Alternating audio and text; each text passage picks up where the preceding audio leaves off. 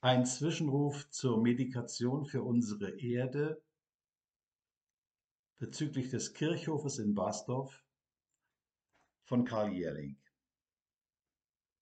Wir haben noch sieben Jahre, die Erderwärmung auf 1,5 Grad zu begrenzen. So die jüngsten Meldungen der Wissenschaft. Gräser und Wildblumenteppiche auf unseren Kirchhöfen wären ein unübersehbares, freudvolles Dennoch gegen das Aussterben. Sie wären ein Hoffnungszeichen, eine Kraftquelle, ja ein Glaubenszeugnis.